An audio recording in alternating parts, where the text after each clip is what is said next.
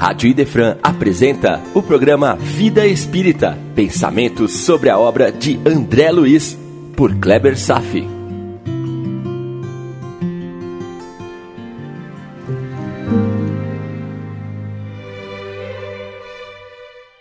Nosso Lar, capítulo 41, Convocados à Luta, parte 4. Enquanto nosso lar se prepara para uma fase turbulenta, na superfície se desenrola uma luta encarniçada, que hoje sabemos das suas consequências, as maiores perdas humanas da história. E o que transcorre no andamento da guerra, no plano espiritual? Nos estudos de hoje, complementamos a última etapa de nossos quatro encontros sobre o capítulo 41, falando da espiritualidade nos campos de batalha que aprendemos no Livro dos Espíritos, na segunda parte, capítulo 9. Os Espíritos durante os combates. Questão 541. Em uma batalha, há espíritos que ajudam e amparam cada uma das forças contrárias? Resposta: sim. Além de ajudar, ainda estimulam a coragem dos participantes. E Kardec complementa: as civilizações antigas os representavam como deuses, tomando partido por tal ou qual povo. Os espíritos eram representados por figuras alegóricas. Não há movimento algum em que não haja espíritos dirigindo e ajudando os homens. Estamos examinando esse tema há três encontros. Se as guerras resolvessem nossos problemas, não existiria mais fome, nem doenças, nem a dor. Afinal, desde sempre o homem luta contra o homem. Mas tudo isso continua. As guerras ainda não cessaram porque refletem nossos sentimentos íntimos. As pessoas vivem plena guerra dentro de si, nas famílias e nas comunidades.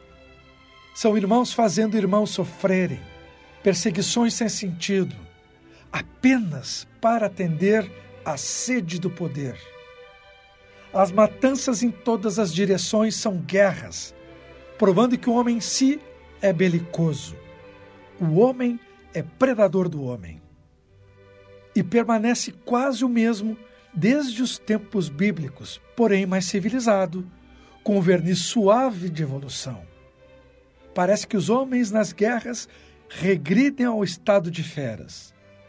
E os próprios espíritos ignorantes continuam no paralelo mundo espiritual, os intermináveis combates sem sentido. Questão 542.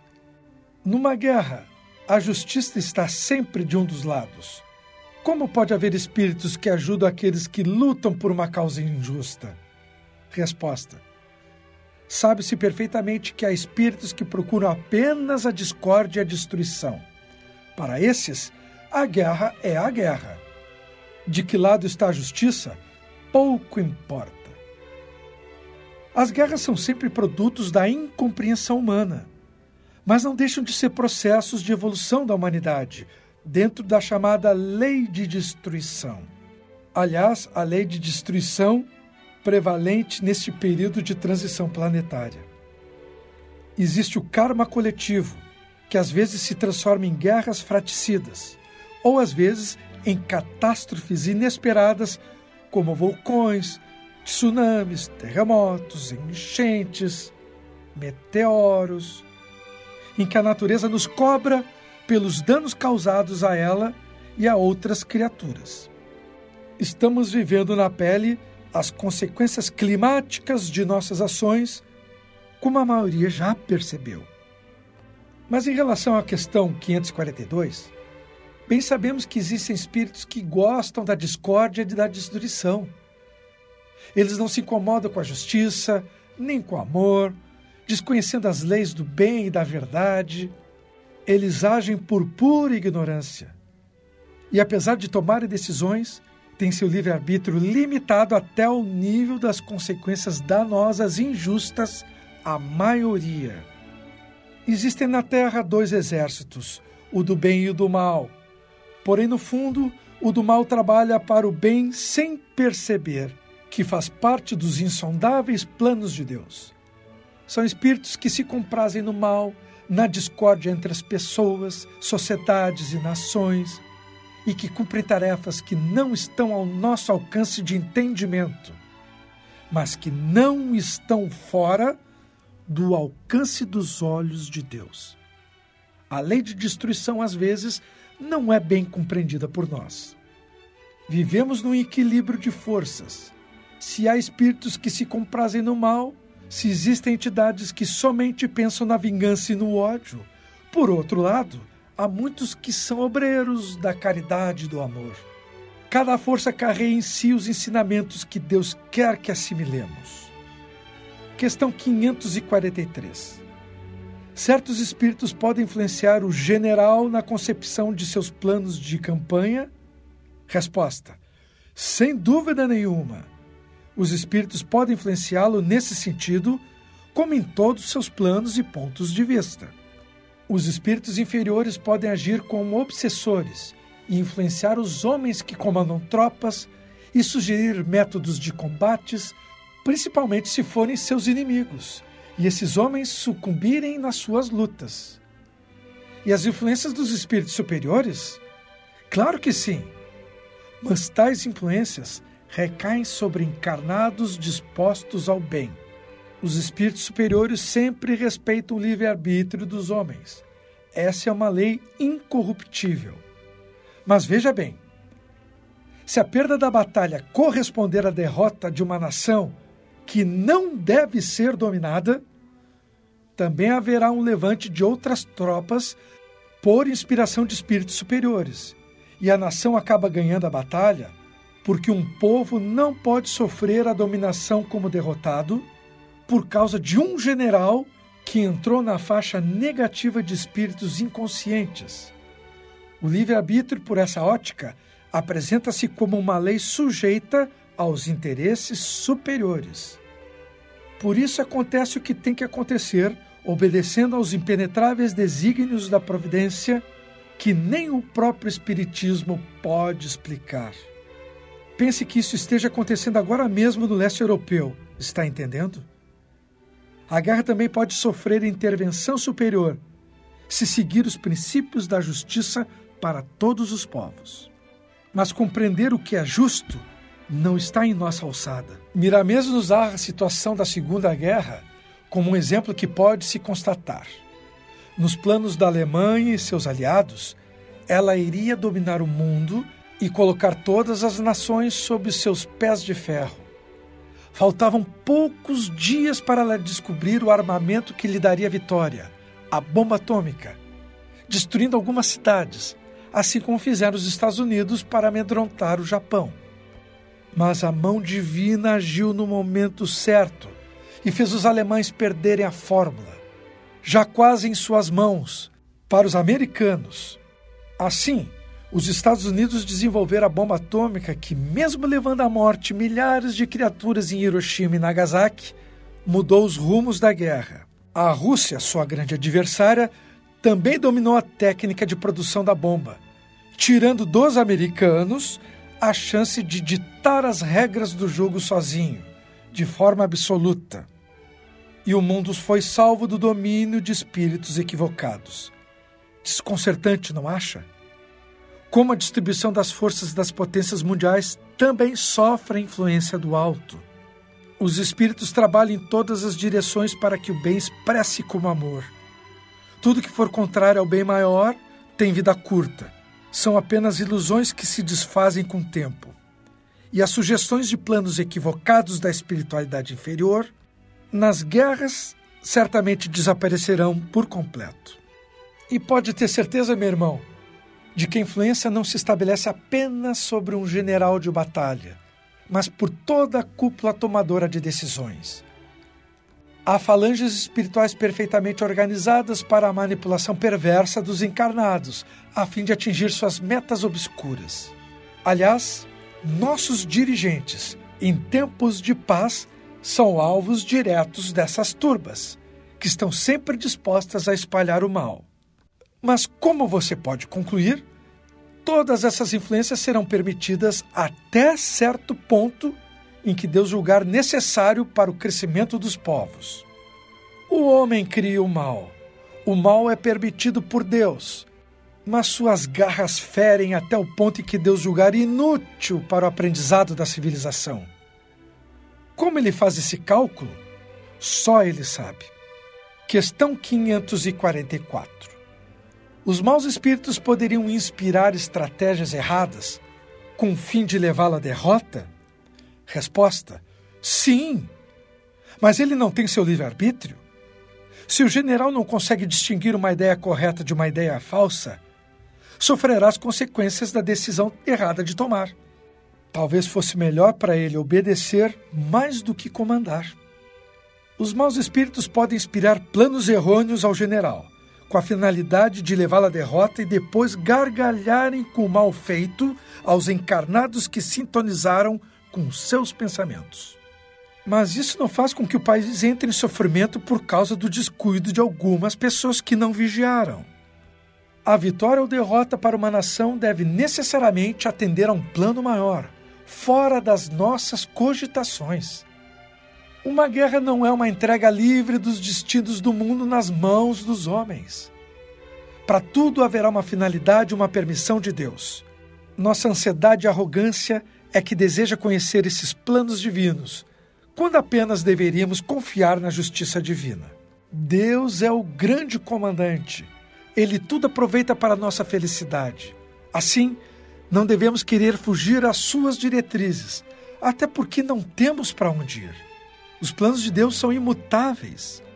Os homens ignorantes é que tentam modificá-los, mas não conseguem. Como se uma formiga tentasse erguer o Monte Everest.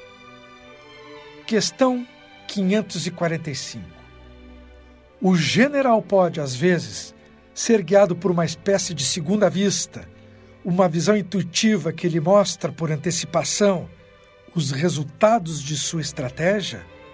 Que pergunta interessante. Vamos à resposta. Essa visão intuitiva ocorre frequentemente com um homem de grande talento. É o que ele chama de inspiração e lhe permite agir com uma espécie de certeza.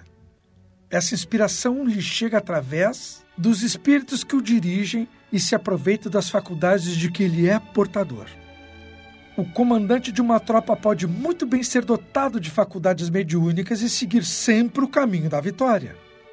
Mas sempre que esse espírito mal tenta ultrapassar, por orgulho e vaidade, os limites pré-estabelecidos por Deus, ele é suprimido e o vencido, vítima de seus descontroles emocionais, é duplamente assistido. O mal é limitado, graças a Deus.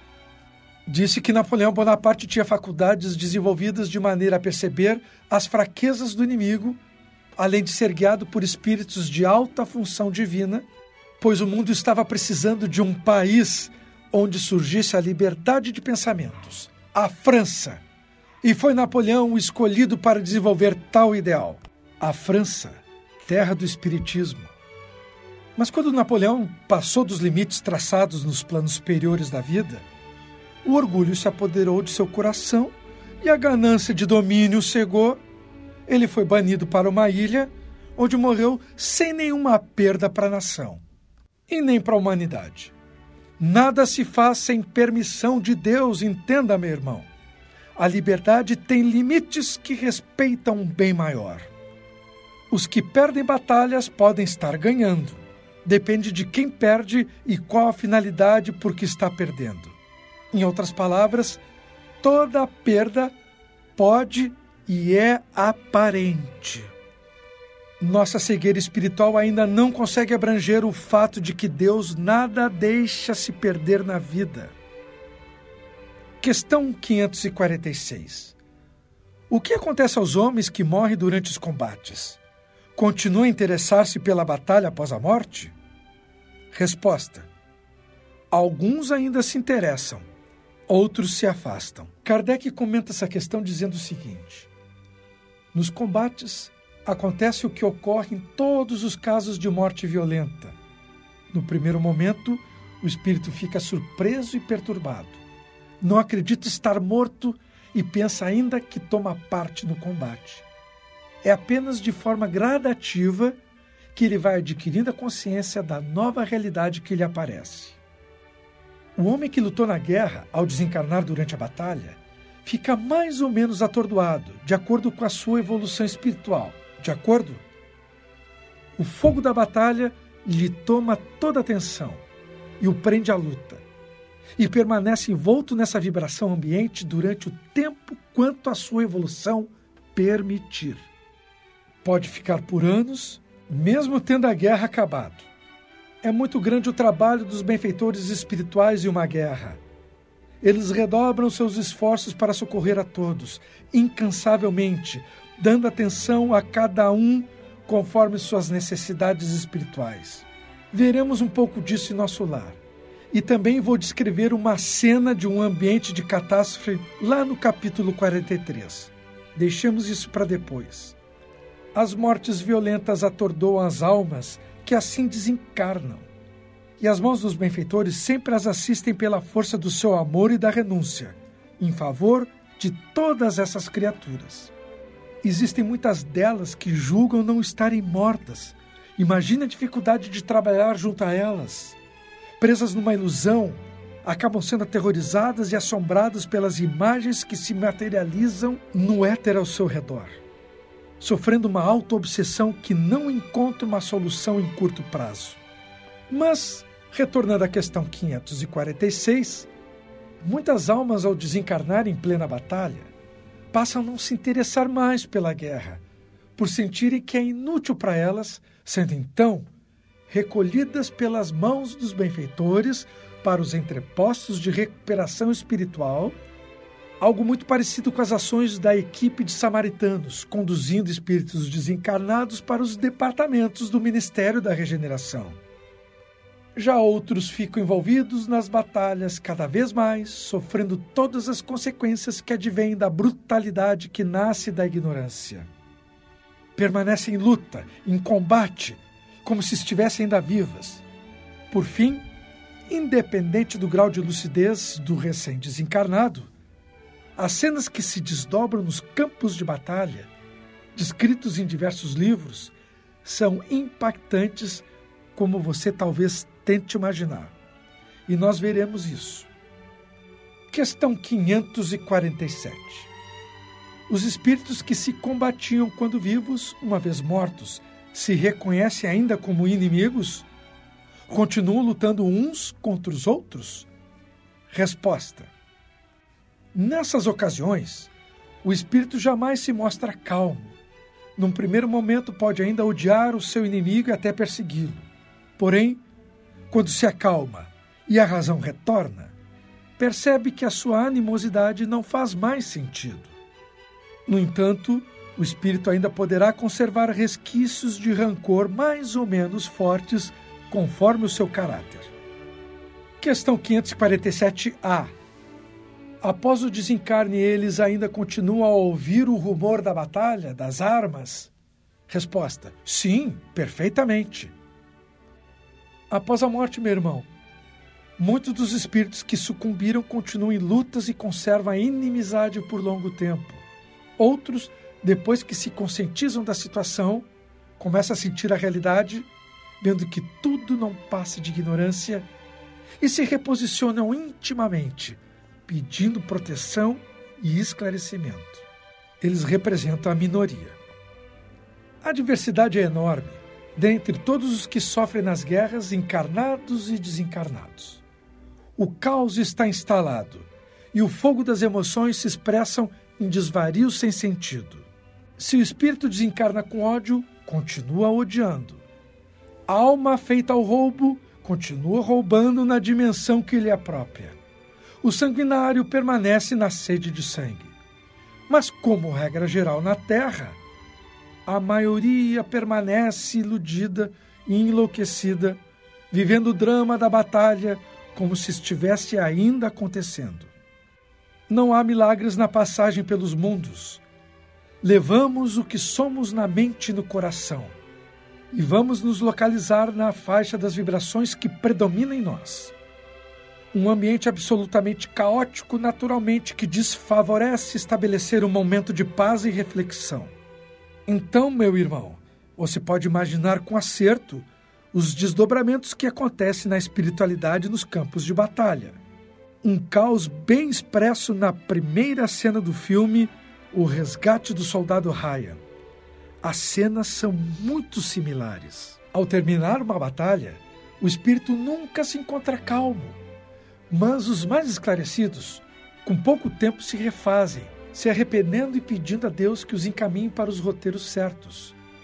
A sua disposição interna vale muito e logo a assistência surge pelos companheiros mais velhos de jornada evolutiva, como surgiu com o próprio André Luiz Numbral, está lembrado? Questão 548. Um espírito espectador que assiste calmamente a um combate pode ver um momento em que uma alma daquele que morreu se separa do corpo físico? Como um fenômeno se apresenta a ele? Resposta: Existem poucas mortes verdadeiramente instantâneas. Na maior parte dos casos, o espírito cujo corpo acaba de ser mortalmente ferido não tem consciência imediata do fato. Quando começa a recobrar a consciência, é que os assistentes espirituais o distinguem, movendo-se ao lado do cadáver. Isso parece tão natural ao assistente que a visão do corpo morto não lhe produz nenhum efeito desagradável. A essência da vida está concentrada no espírito que acaba de desencarnar e não no corpo ferido. Assim, somente ao espírito é direcionada a atenção. É com ele que o assistente vem conversar ou lhe dar ordens. E o espírito, depois de uma morte violenta na batalha, fica como espectador.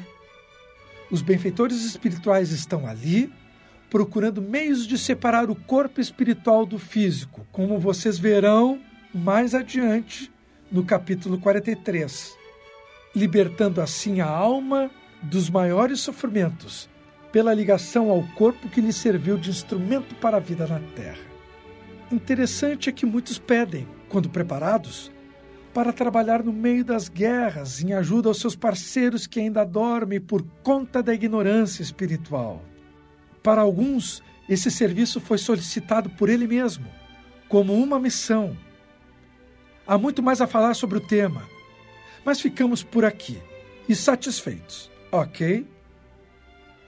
E assim, eu vou concluir nossos estudos sobre as influências dos espíritos em nossas vidas eu trouxe a questão de hoje sobre a influência sobre os líderes da guerra, porque estamos vivendo uma realidade um pouco assustadora sobre um líder mundial russo ter a possibilidade de apertar o botão vermelho da hecatombe.